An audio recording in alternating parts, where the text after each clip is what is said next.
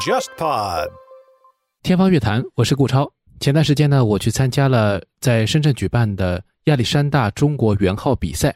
圆号这个乐器啊，在古典音乐历史上是非常有特殊地位的。在交响乐当中呢，它是一件很难吹，但是又非常重要的乐器。它连接着木管和铜管声部，声音有很强的这种包容性，并且呢，在营造气魄上面，特别是进入了浪漫主义时期以后啊，它得到的运用是非常的大。在古典主义时期呢，它也是少有的能够在乐队当中经常出现的管乐器，更是很长时间唯一的铜管乐器。最早呢，这个乐器可以追溯到古代的这个狩猎号角，到不断的发展成为一件专业的乐器呢，其实当中也经历了很多的波折，包括制造工艺上也有很多的变化。在莫扎特那个时代啊，像圆号这样的乐器呢，它只能通过手来控制号嘴的这个气流，然后呢，通过演奏者自己的气息和口腔运动的变化来控制音高。可想而知啊，它能够发出的音是非常有限的。后来呢，这个圆号的制作工艺，包括它的转换阀门等等的技术的使用啊，使得这个乐器能够发出更多复杂的声音。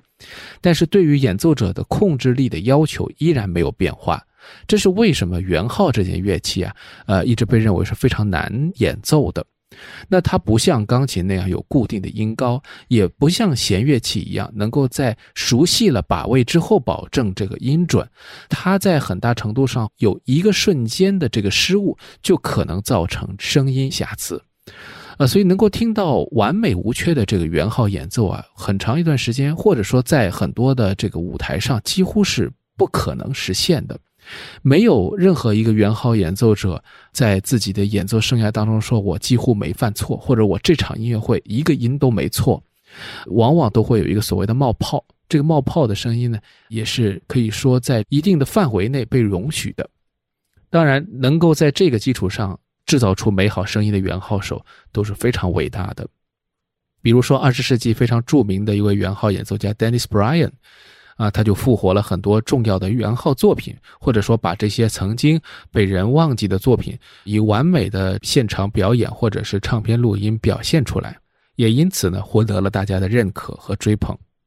那么这一次呢，在这个元号比赛当中呢。可以说选择了非常多高难度的曲目来考验职业的演奏者，也有很多非常有水准的，并非是在音乐院校当中学习的同学们，很年轻，但是喜欢圆号或者家里啊有这样一个氛围，从小学习圆号也来这里参加比赛，可以说是一个非常大的盛会，参赛规模超过三百人，评委也有数十人，那么是一个非常好的机会，让这些元号手们能够有一个交流的机会。新中国成立初期的时候啊，国内的元号手几乎是没有的。上海音乐学院当时的元号的教师也是由指挥家黄怡君先生本人兼任的，带出了自己的这个学生，就是后来中国元号的泰斗级人物韩显光。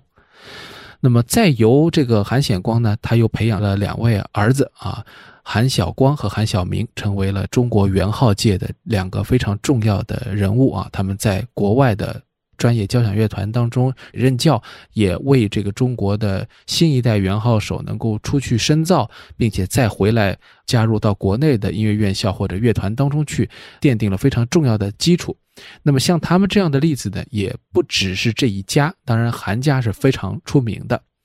那么我们会发现啊，圆号这个乐器它往往都有家传。前面说到的 Dennis Bryan，其实他家里也有很多吹圆号的。据说啊，这个跟肺的构造啊，跟他们的家传的这种遗传的身体构造的基因有关系啊。有好的这个身体条件，才有可能能够制造出最完美的适合圆号的声音。话说回来呢，这次比赛最后选择的两个专业组，也就是青年的专业组。啊，大概是大学生这个水平，然后呢，少年的这个专业组大概是高中生这样的一个水平。那么他们呢，都选择了这个理查施特劳斯的圆号作品。这也是为什么我们今天把理查放在标题当中。在说理查之前，我们先来听一听理查施特劳斯的这个第二圆号协奏曲的开头。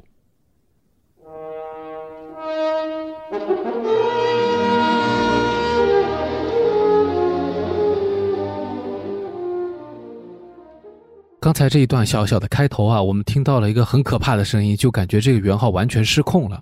啊，你听到的不是别的录音，正是维也纳爱乐乐团在首次演出这个作品的时候所留下的录音。那理查施特劳斯的这首作品啊，就是他的这个第二圆号协奏曲，是他晚年的一个代表作，呃，完成于一九四零年代。那么这个年代，大家可以想象是一个德国和奥地利灰暗的一个时代。那这个作品呢，也是在一九四二年、四三年的时候才完成了创作和首演。在当时的萨尔茨堡艺术节上进行了首演，并且呢是由我们刚才听到的这个圆号演奏者 Flyberg 在后来录制了唱片。那么这个录音我们可以说是一个名团名演，但同时它不是一个特别完美的录音，因为在一开始圆号就冒了一个大泡。那接下来呢，我们其实也想听听这一次啊，我们非常年轻的大学生欧阳贝利啊，也是韩晓明的学生啊，现在在德国学习。欧阳贝利他的这个演奏啊，我说在技术上啊，哪怕是一个现场的一个比赛的发挥，他也是非常出色的。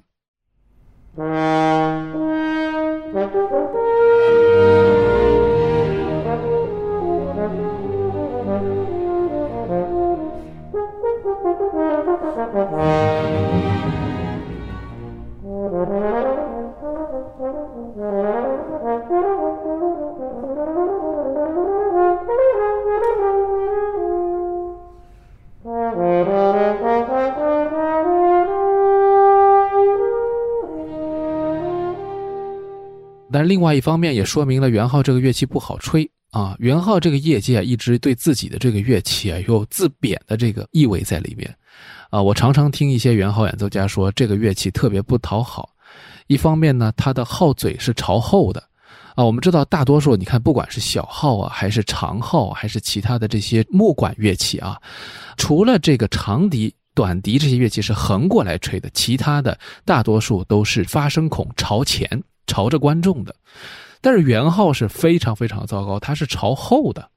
为了其实是能够达到一个更好的一个回旋回声的一个反射的效果，但是从观感上来说，这个乐器并不为了直接让这个观众听到。那么另外呢，这个乐器呢，其实你看上去它是一团圆的，但其实它拉长的话有好几米长，那是一个非常重而且很长的一个乐器，长。代表着演奏者的气息气流的控制非常困难，要在这个非常长的管道当中绕上数圈啊，才能够传达出去。而在这个传达的过程当中，就有可能会有各种各样的失误啊，这也是为什么我们说这个圆号这个乐器难吹的另外一个原因吧。那圆号在很长一段时间里面是自然圆号，就我们前面讲的，它根本就不能够用按键什么来替代，呃，来控制音高，完全靠人的这个嘴唇呐，包括它的气流啊，呃，其实这个就跟唱歌有点像。但是呢，歌唱家为什么音可以准，是他完全在自己的体内操控，而这个圆号还有一件外界的乐器要配合，所以呢，又增加了很多的难度。圆号就是这么一件艰难的乐器。那么理查施特劳斯为什么要写这个作品呢？我觉得待会儿可以去聊一聊。那首先要解决的一个问题是我们今天这个节目的标题一叫理查呢，大家就觉得到底说的是谁？因为理查有很多了啊，搞笑电影有理查，然后在政治的历史上有理查。那我们今天说的这个理查是谁？理查施特劳斯为什么要叫理查？可以说和理查同名的作曲家有不少。比较有名的包括理查·瓦格纳，但是瓦格纳他的姓氏在大作曲家当中没有重复的。然而，我们这位理查·施特劳斯呢，却和奥地利维也纳的那个写圆舞曲的约翰·施特劳斯和他的家族呢，呃，重名了。我们常说施特劳斯，往往会想到什么呢？首先想到的是蓝色多瑙河，想到的维也纳新年音乐会《拉特茨基进行曲》。我们之前在聊新年音乐会的时候也聊过这个话题啊。那么他们以外，国内的朋友会想到的是有一个钢琴的品牌啊，家用的这个钢琴立式的为主，叫施特劳斯啊，这是一个比较长时间国内的钢琴学习者们他们的这个入门款也好，必备的品牌也好，所以很多人记住了施特劳斯，但是不知道呢，德国有一位作曲家叫理查施特劳斯，那么他出生于慕尼黑，绝大部分的这个工作的时间，包括他的生活背景啊，都在慕尼黑度过。那么当时作为这个巴伐利亚王国的一个臣民吧，他和他的家庭为当时的这个德国音乐文化做出很多贡献。而在二十世纪和十九世纪交接的时候呢，他被认为是德国音乐最具有权威性的一个传承人，一直到他去世，都可以说是一位非常具有代表性的人物。理查施特劳斯他的一生当中创作的作品小作品特别少。早期写过一些钢琴独奏啊、室内乐，但是后来几乎就再也不写了。他的兴趣完全在大作品上，复杂的、难度高的是他的兴趣所在。他总是以非常快的速度就可以写完一部编制很复杂的协奏曲，或者是交响诗。在他前半生呢，他用交响诗这种题材啊，刻画了很多的形象，可以说他受到了前人李斯特的启发。那么在他的交响诗当中讲了很多故事。比如说，一部标志性的作品《英雄的生涯》，这当中就讲述了一个英雄的故事。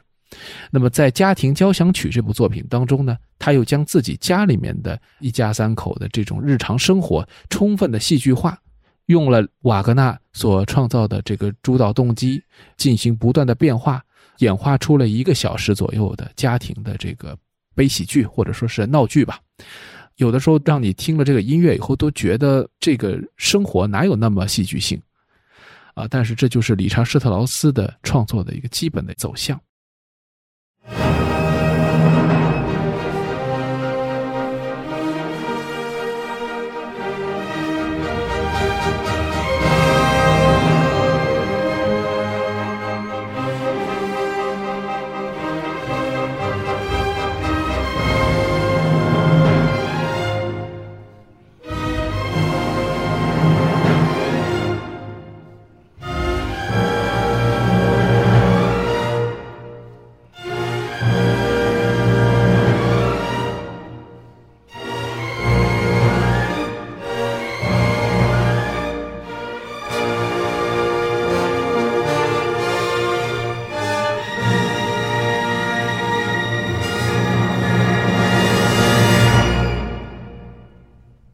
在理查施特劳斯的后期呢，他写了很多大型的歌剧作品。那不管是前面的交响诗还是后面的歌剧，它的最大特点就是配器非常的复杂，而且呢，每个声部都不闲着。呃，这次这个圆号比赛啊，在后台我跟乐队的乐手有一个交流，正好有个是我朋友，那么就聊起来说，哎呀，他说这个曲子你别看它独奏难，它其实这个呃乐队部分也非常难。前面的这个圆号吹着，后边的这个乐器都没闲着。虽然看起来编制不大，基本上按照古典的这个编制啊在走。管乐呢，其实只有几件乐器，弦乐就是一个基本配置。但是啊，它这个每件乐器的这个谱子上的这个音之多、之复杂，彼此之间的这种配合的需要磨合的部分非常多。那可见理查施特劳斯是一个写作技巧首先非常高超，另外呢，他对于乐队的音色的使用是非常具有技术性的。也因此啊，他所写作的这个管弦乐配器的这些教材到现在还在使用。所以我们听到一个作品，在听录音的时候，往往听到的是大概的一个样貌啊，你会觉得，哎，这段弦乐不错，那一段管乐很好听。但实际上，当你去现场，甚至于当你坐在乐队前面看着他们演奏的时候，你会发现他们都很忙。从他们的这个动作当中再去仔细的听，可以听到更多的声部。啊，人的这个听觉就是这样的，他有一种潜能，他可以不断的向深处去挖掘。理查施特劳斯的作品往往都是这样：台上的歌剧几个人物在同时演唱，而台下的这个乐队在乐池当中隐没在这个视线之下，但同时还发挥了非常重要的能量。但是理查他一生当中写作的这个大量的歌剧作品，表明了他是一位多快好省的这个写作大师。那么理查施特劳斯他的歌剧作品。我们就必须要说一说，当中其实跟我们前面讲的约翰施特劳斯家族是有一些关联的。尽管他的歌剧当中有非常狂暴、非常具有二十世纪前期的这种不和谐的特征，这是毋庸置疑的，也可能是不少的听众对他比较陌生的一个原因。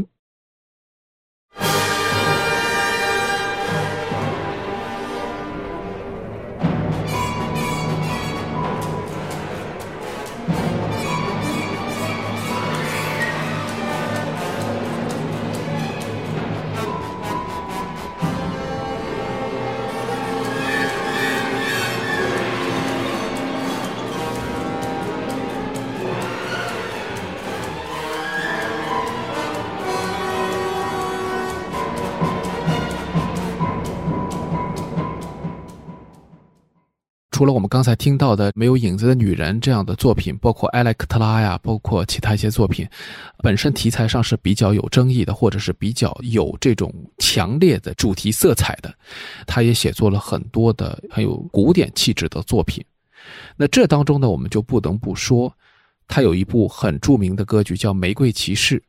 其中呢有很多的舞蹈舞曲的节奏，不仅仅说是施特劳斯了。会让人想到莫扎特，会让人想到维也纳的这个古典乐派的这些人物的风格。那么，这是他对于古典主义的一种追溯，或者说一种情怀。与此同时，我觉得作为当时的一个德国作曲家，所谓的传人，他对于前人的历史，对于不光是德国，而且还有奥地利的音乐的传统是有继承、有充分的学习的。同样，作为一个神童，他不能不去看莫扎特当年写过什么。贝多芬写过什么，并且充分了解他们之后，会化用其中，啊，所以接下来我们可以听一段他写的非常漂亮的舞蹈，也可以证明他是完全可以写出取悦人们的作品的。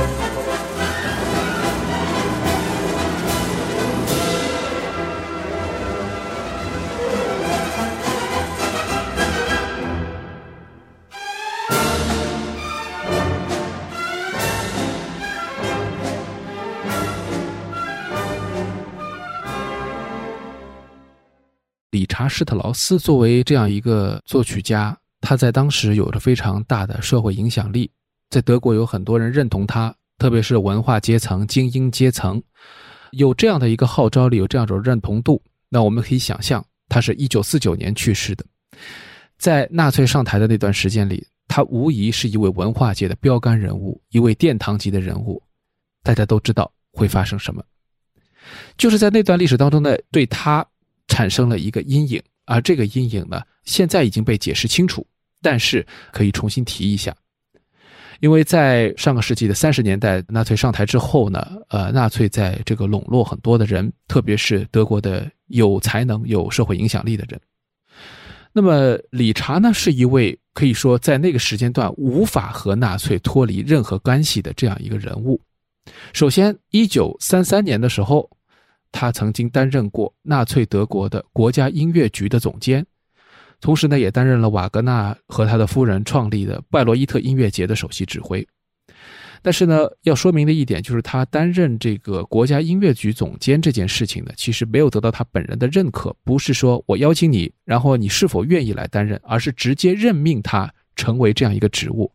并且呢，他是在一九三五年的时候就因为和当局的意见不合而辞职了。理查施特劳斯其实当时他的儿媳是一个犹太人，因此呢，他的家族当中就牵扯进来了很多的犹太人。正是因为这样一个原因呢，理查施特劳斯当时上台的时候啊，也据说啊是有这样一个意图，就是他希望用自己的这个影响力啊，既然官方给了我这样一个身份，我能否保护住，至少保住我的家人不受到这个牵连？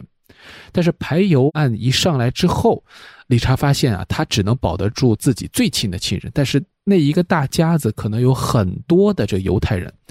都没有办法保全了。这个状况之下，他感觉非常失望。他甚至于自己亲身到了这个集中营，就好像我们这个看电影这个《辛德勒的名单》一样，他自己去想办法去拯救他们。但实际上呢，呃，在集中营当中有几十个他的家人啊，啊，或者说就是亲家，无法受到他的保护。因为这样一个原因呢，他感到很失落啊。但是呢，理查施特劳斯与此同时还在做另外一件事情，就是他把。当时德国的一些重要的音乐文献进行了非常多的保护工作，那特别是呢以演出的方式演了包括马勒、门德尔松等等一系列作曲家的作品，而这些人都是有犹太身份的。那么在那个时代啊，哪怕是门德尔松这样的已故作曲家，只要你是有犹太身份，你的家族当中是犹太人啊，你这个作品甚至于就不能演出，也没有办法被人听到。而当时希特勒最推崇的。啊，无非就是贝多芬的第九交响曲啊，这是他认为能够团结所有德意志人民的。另外呢，就是能演出瓦格纳的歌剧，所以他非常重视拜罗伊特音乐节。那么，拜罗伊特音乐节和瓦格纳的歌剧被认为是呃纳粹精神的一个象征，是日耳曼这个民族狂欢的一种工具了。呃，所以瓦格纳的这些作品在纳粹时期也是有特殊地位的。而在理查史特劳斯接管这个音乐节之前呢，当时是由意大利的指挥大师托斯卡尼尼非常具有声望，并且呢很有威慑力的一个指挥啊，很强硬的一个指挥，在接管。纳粹上台之后呢，托斯卡尼尼是愤然辞职的，因为他是非常有正义感的，并且呢是反对这个纳粹统治，不管是在他自己的这个国度意大利，还是在德国，他都非常反抗这件事情。也因此，后来他一生当中最后的一段时间是在美国度过的啊。那么，在这样一个情形之下，拜罗伊特音乐节才交给了理查施特劳斯。那么，理查施特劳斯在当时和很多的作曲家一样，比如说马勒啊，甚至于我们更早的一些音乐天才都一样，他不光会作曲，也会指挥啊，就像莫扎特时代啊，他会作曲，也同时会拉小提琴，会弹钢琴一样。理查施特劳斯当时就接下了这些职务。当时他可能抱有一些幻想，但实际接触下来，他对于这个纳粹非常排斥，也因此呢，就把自己慢慢的封闭起来，算是一个半隐居的状态，开始创作他的一系列的歌剧作品。在这些歌剧作品当中，他还特别加入到了一些和平思想，呃，其中包括一九三八年的时候，他已经辞职的时候写下的这个《自由之日》，这个 Friedenstag。那么这个作品。包括他的其他很多的歌剧，其实都是受到了这个犹太裔的文学家茨威格的影响。包括还有一部作品《消失的女人》，啊，也是茨威格的这个故事原本来进行改编的。所以他是一个非常崇尚和平的人，但是呢，在德国他也没有办法不参与政治。而他参与政治的一个最主要的一个动因，就是我们前面讲，他希望用他的这个能量和他的观点。来改变一些事情，来保护一些东西。正是在这样的一个情绪之下呢，理查还是做了一些事情的。那么这些事情呢，我们也不能说对错，但是呢，确实呢是在政治上留下了一笔。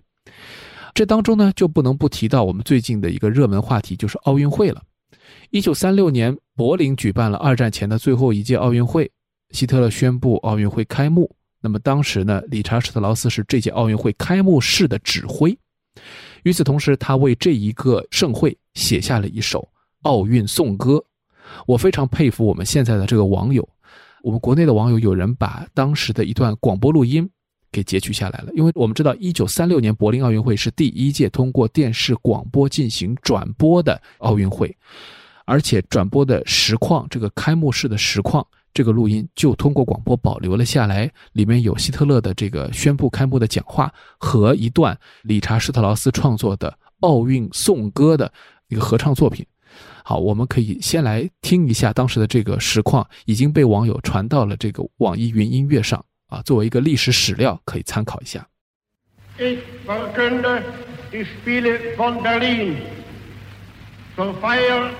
der 11. Olympiade neuer Zeitrechnung als eröffnet. That was Herr Hitler announcing it open. Now they're all cheering him, and they, the whole crowd have raised their right arms. Now this is the hymn, the Olympic hymn, and there is Richard Strauss is conducting it.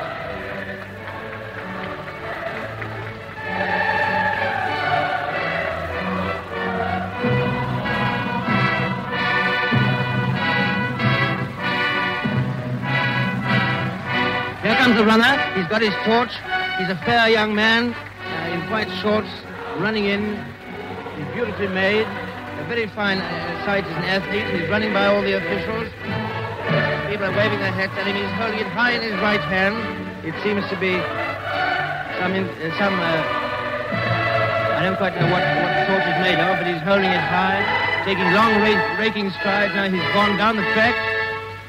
He's come away over to the left he's running up to this brazier. With, with, uh, he'll light the Olympic fire, which will keep going for the whole of the, as long as the games are on. He's running up the steps now with his torch. There he goes. Funny-looking young man.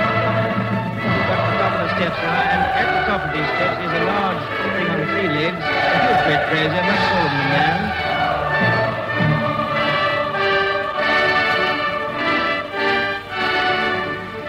He lit it. Ah, Joe, it's wonderful. He lit it, and the whole thing now is blazing flame. Oh, a wonderful sight, wonderful. 那么在这个同时呢，他还做过一件事情，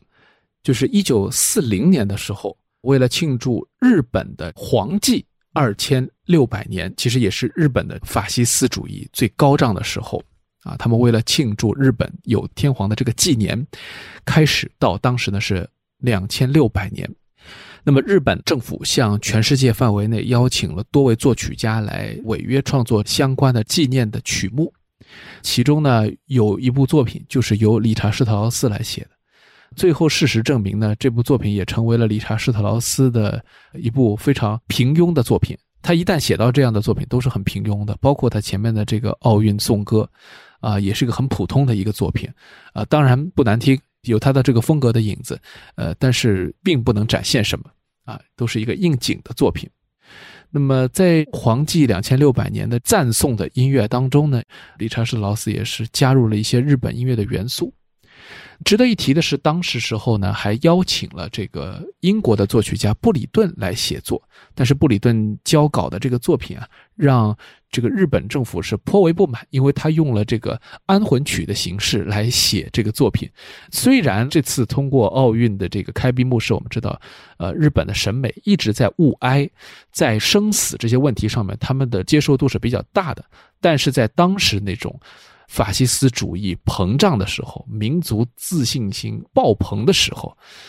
日本当时对于音乐的这种接纳度可不是像现在这样的。他们一看到是这样的一个主题以后，就驳回了布里顿的作品。而在现存的这一些当年的违约作品当中，理查施特劳斯是唯一一位真正的名载史册的大作曲家啊，写作了这个作品。这个曲子呢，一九四零年的时候，由 NHK 交响乐团在歌舞伎座进行了首演。不过呢，有记录表明，在这之前啊，理查施特劳斯和他的家乡慕尼黑的这个宫廷乐队就已经留下了一个录音，并且呢，在后来由德意志留声机和其他的一些唱片公司都有过一些发行。好，我们接下来就来听一听一九四零年的由理查施特劳斯自己指挥慕尼黑宫廷乐队。留下来的这个历史录音，按照正式的名字说的话，有两个，一个就是叫日本节日音乐，啊，全名呢叫献给日本皇纪两千六百年之祭典祝贺曲。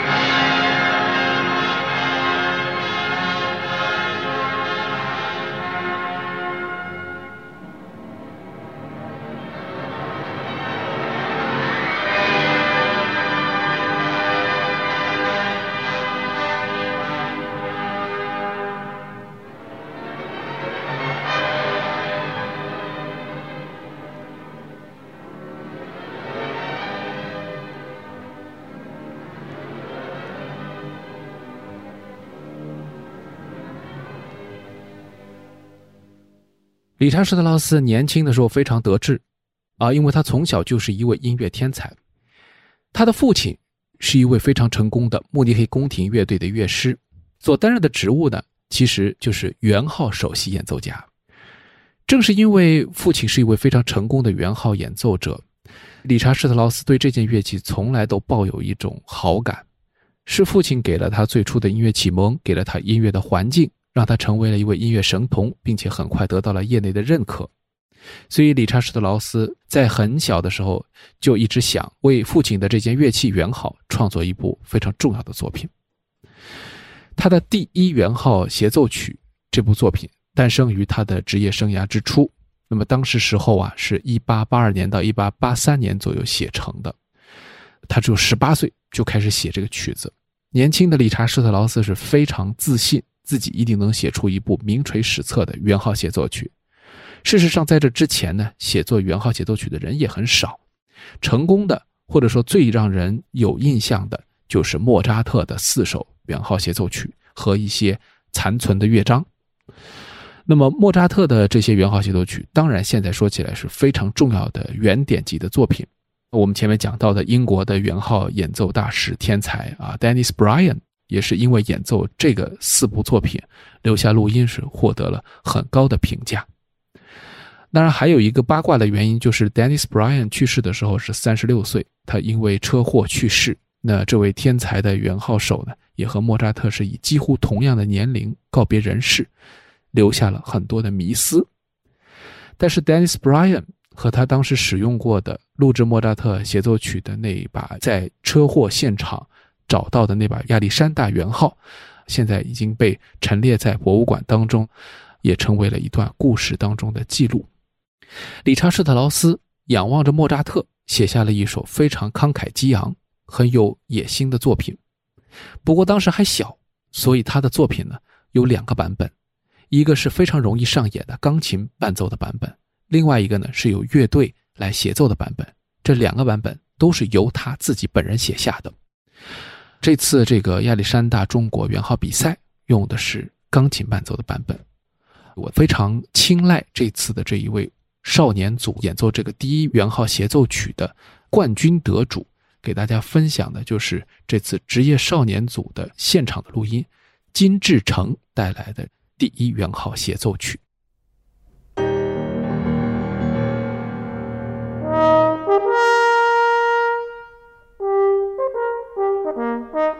Música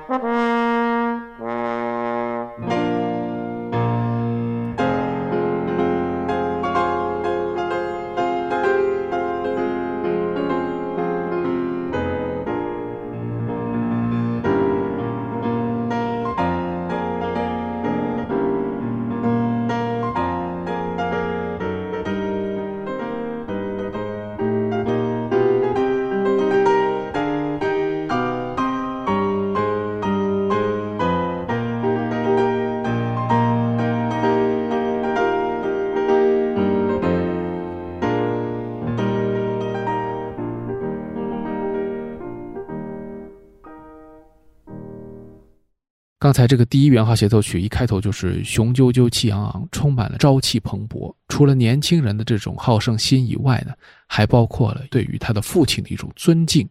对于德国、奥地利古典音乐创作的传统的一种珍视和一种信手拈来。理查施特劳斯从小就对这些东西非常熟悉，他并不是完全抗拒这些，而是在时代的洪流当中，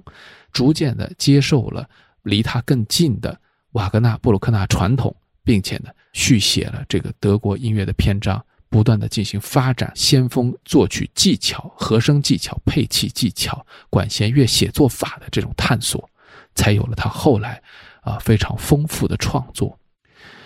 与此同时，在他不断的探索的过程当中，二十世纪和十九世纪的交接点上，德意志从一个四分五裂的，相对于奥地利帝国来说，它是一个弱国。转为强势，逐渐的统一，并且呢，成为了一个欧洲的超级的强国，国家的自信心爆棚，政治的这种氛围越来越紧张。那么他在这过程当中，有抗拒，有逃避，也有远离。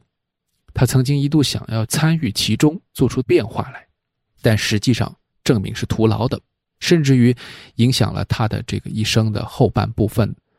二战战败之后呢，当局向理查施特劳斯也发起了纳粹身份的调查，直到他去世前的一九四八年才得以平反，被证明他是无异于主动参加到纳粹政府，并且他是有抗拒纳粹的独裁。以及迫害犹太人的做法的。好在呢，理查施特劳斯最后还是被平反了，在他在世的时候得到了最后的这个洗清。但是他的这一生，这么一位纯粹的有艺术理想，并且不断的在创造他的交响乐王国和歌剧王国的这样一位，呃，音乐大师，因为这个坎坷起落，也逐步的看破了这一生。所以，当他的女儿问他说：“父亲，你最后还能写下一些什么的时候？”他写了最后四首歌。这四首歌曲呢，就好像是给他自己唱的挽歌。从春天到九月是璀璨斑斓，啊，虽然是暮年之心，但也依然能够感觉到他对于这种人类的景色是如此的眷恋啊。一直到最后的这个在晚霞中，这个曲子。就充分的体现了他的一种看淡，一种归去的欲望。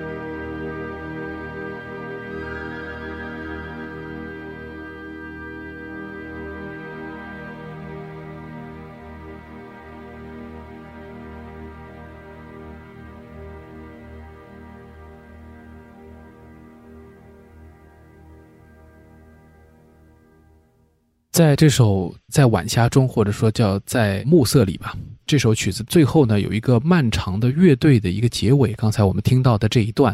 呃，元昊也扮演着很重要的一个角色，仿佛是在召唤作曲家回到他原来的起点，回到他的故乡，回到他精神的家园。理查施特劳斯写什么作品都大啊，哪怕是他晚期的一些歌曲作品，在德奥的传统当中，大部分还是用钢琴来演奏的。当然，马勒写了很多的管弦乐的歌曲，但理查施特劳斯用更加细腻、多样的这个笔法，勾勒了他的这个晚年的心境，折射出了他最后时光想要说的所有的内容，就是看破这一切，回到原初，回到内心。这一点上呢，其实我觉得在他的这个晚期的风格当中有比较大的一个体现，也是和他的这个个人经历有很大的关系的。即便他的写作还是这样的大手笔，还是这么精彩，但是他的本心已经不在于获取更加前卫或者更加激进的音乐表达的这种方法了。那他的这个第二圆号协奏曲，我们一开始听到的这个作品，其实也是这样啊。这个曲子呢，写在他的晚年，一九四三年的时候，在萨尔兹堡艺术节上进行首演，这个曲子我们之前也讲了，首演的时候这么著名的一个圆号手 Freiberg，他其实演的并不是很出色哈，有一些这个小失误。真正的让这个曲子红起来，也是在后面，可能就是因为首演有很多的偏差吧。圆号真的太难吹了，也是那一位我们前面讲到的天才圆号手 Dennis Bryan，他在录制演奏这个作品之后，就使得这个曲子非常的成功。那么在讲这个曲子之前呢，我想再分享一个作品，是他的歌剧啊，也是同时期创作的歌剧《随想曲》。这个作品是他的最后的一部歌剧的大作。那尽管他后面还写了一些歌剧的段落啊，但是他这部作品是非常典型的一部晚期的风格。这个作品的古典气质也很明显，而且呢，音乐非常的平和，非常的讲究这种古典戏剧的平衡之美，啊，不再拘泥于一些故事情节的刺激，或者说这种歌剧内容上面前进的一种动力。这个和第二圆号协奏曲在同一时代，而同时也展现出了这样一种气质。随想曲这个作品啊，当中有一段这个月光音乐啊是非常动听的，而且圆号在这当中也起到了一个非常重要的作用，吹出了一段优美无比，如这个银色的月光倾泻而下的这样一个段落。理查施特劳斯自传手稿当中也写到，献给父亲的回忆。所以在他晚年的时候，可能他有这样一个心愿，创作一些平和的、符合自己晚年心境的作品。他要回到那个温暖的、对于艺术非常纯粹的、有向往的这个时代。这个是音乐家在时代洪流当中的，可以说是一个悲剧，也可以说是时代给他带来的一些新的思索。所以，理查在最后会选择圆号协奏曲这个形式，并不是偶然。而是出于对他父亲和对他的成长环境的一种追忆，在这个作品当中，更少有那种年轻时期的奋发激昂，更多的是一种平和、淡淡的忧伤挥之不去。音乐呢连绵不绝，这是他的当时的一种走向和风格，在《随想曲》这部歌剧当中也可以体现出来。这种写作手法的这种纯熟，对于音乐起承转合的一种结构的一种淡化。对音乐的戏剧性的冲突和对比的一种淡化，而逐渐将自然的流露成为音乐的一个主线，来勾勒整个的这个乐思，这个都是我觉得一个作曲家返璞归真，并且由此得到一个新的创作境界的这样一个结果。所以，能不能说理查施特劳斯是在自己晚年的作品当中得到了心灵的救赎？从我来说是这样的，一个作曲家的一生能够有这样的一个探索。而我们又能够因为他的这样一生的探索，能够获得一些灵魂上的启迪，那我想我们获得的这些珍贵的东西，实在是得之太易了。也或许是因为我们获得这些东西都那么的容易，才会让我们忽略掉这些存于历史当中的珍贵的宝藏吧。好在这些音乐还在演，历史不会被磨灭，我们可以通过各种各样的阅读、思考、聆听，去感受。那份曾经鲜活于那个时代的故事音乐，所以我想经常拿出来复习一下，走进这个历史再看一看，听一听音乐，再去感受作曲家内心当中这个世界的写照。今天最后呢，为大家带来的就是理查施特劳斯的随想曲当中的月光音乐，非常动听的一段圆号的吹奏也在其中。让我们一起去探寻，寻找到归途的理查施特劳斯。我们下期再见。